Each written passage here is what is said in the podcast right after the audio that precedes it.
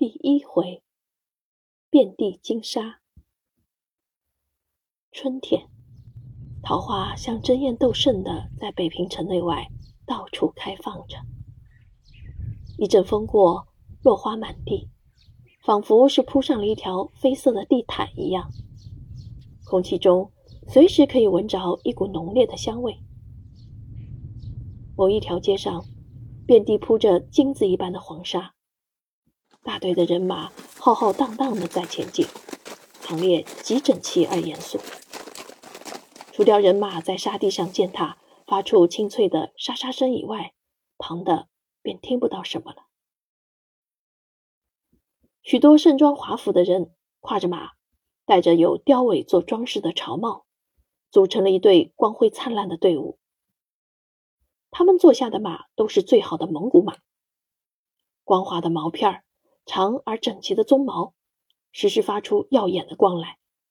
马鞍上都镶着珍贵的珠宝，脚蹬子上也有很好看的装饰。平均每一匹马的身上至少有四五种不同的颜色。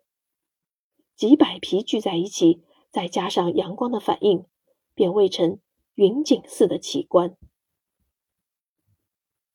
在这些马所踢起来的灰尘后面，相距约一二十步。有一层全部放着金子光彩的大轿，大轿的两边画着两条张牙舞爪的金龙。抬轿的是十六名太监，在这座轿子的里面，像庙宇里所塑的神道一般，端然不动地坐着的，便是当时的皇太后慈禧，中国四万万人民的主宰。在这座銮宇的后面。还有六层全部漆着红色的大轿，每一层大轿有八个太监抬着，这就是侍从女官们所乘坐的。我和我的妹妹荣玲便是其中之一。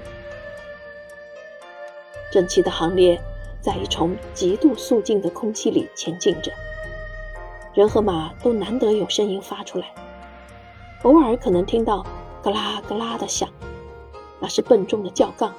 在教父的肩膀上转动的声音。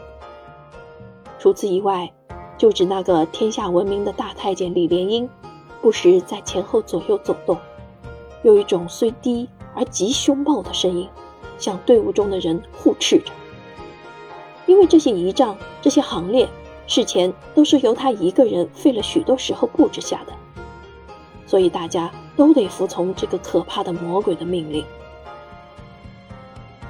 从颐和园的大门起，一直到热河行宫的大门止，在这一条几百里长的官道上，遍地是铺着金色的潮湿的黄沙。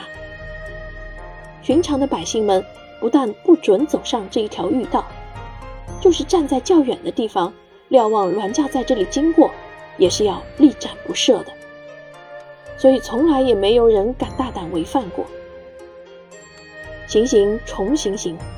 这一条黄蛇似的御道，渐渐地折入苍绿色的山谷中去了。我们暗暗在猜测，太后这时候心头上所怀的是怎样的一种感想。她离开热河，差不多已经有整整五十个年头了。那个地方可算的是她的发祥之地。当时，她还是一个极美丽、极年轻的女人。她在宫中的地位。却只是咸丰皇帝的一个宠妃而已。因为咸丰突然死了，便顿时勾起了朝中两位权臣的阴谋。他们想把他那年幼的儿子同治处废为庶民，劫夺下他的皇位来。虽然他那时候对于朝中的一切情形还是不很熟悉，也没有什么特殊的经验，但是环境逼迫他。不得不用一种极巧妙的策略去对付那两个阴谋家，载元和肃顺。后来，他就怀着满腔的忧虑，把儿子抢出了虎口，就是这一条黄蛇似的御道上，从热河逃回了北平。当时在路上保护他的便是荣禄。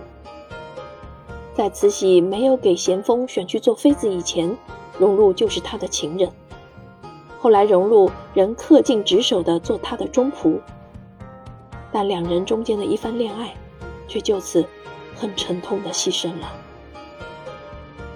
到如今，差不多已过了半个世纪，他自己也已经给人家尊为皇太后了。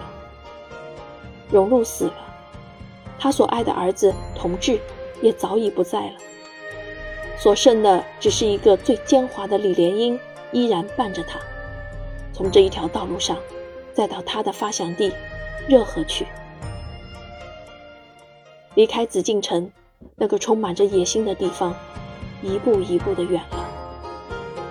皇太后的一队人马不住的在这条黄沙路上前进着，那是五十年前的人马的踪迹，已像过眼烟云一般的不可再见了。前进，前进，越过了那些绿色的山头，偶然在几处预先布置好的庙宇里歇息一会儿，接着。又继续前进。这一队美丽的行列，终于是在热河行宫前的那片大空地上扎下了。这里的一切都是静止的，像死的一样。这些宫殿的屋面上虽也同样的铺着黄色的瓦片，梁上和柱上也满绘着麒麟、龙凤之类，但这些工程看起来终不如北京晋城里的宫殿。或颐和园里的宫殿那样精致，想必是这里的土工们的技巧，却又不如北京那边工匠的地方。成群的女官、太监和宫女，默默无声地随在太后的后面，很迅捷地走着。太后的行走本来很轻快的，其实他似乎急着要回想到从前的境界中去，因此在这冷落的宫殿里。穿来穿去的，走得仿佛更快了。他把以前他做一个年轻的皇妃时候所到过的地方，几乎全走遍了。后来，又到了一所空闭着的宫殿上，他忽然用极低的声音，独自感叹起来：“我因为紧随在他的肩后的缘故，可以很不费力地听他说道：这一个宝座，就是我们的儿子在。”行加冕礼时所做的，我们至今好像还可以看见他坐在那里，景象是跟昨天一样。他所穿的是全套最高贵的服饰。他的感叹是这样的静默，而他的思潮却受了这个可以纪念的加冕礼举行的时候，也就是创造三度摄政的起点。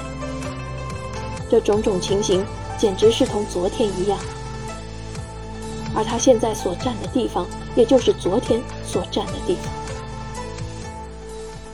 他目不转睛地注视着他的婴儿在这上面行加冕礼的那个宝座，好久不做一声，也不回头来看他身后排列着的一行随从。他只低下了头，拂过了第一个女官。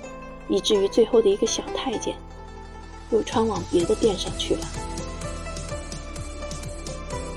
他又指着另一座宫殿告诉我们，这是咸丰死后停灵之所。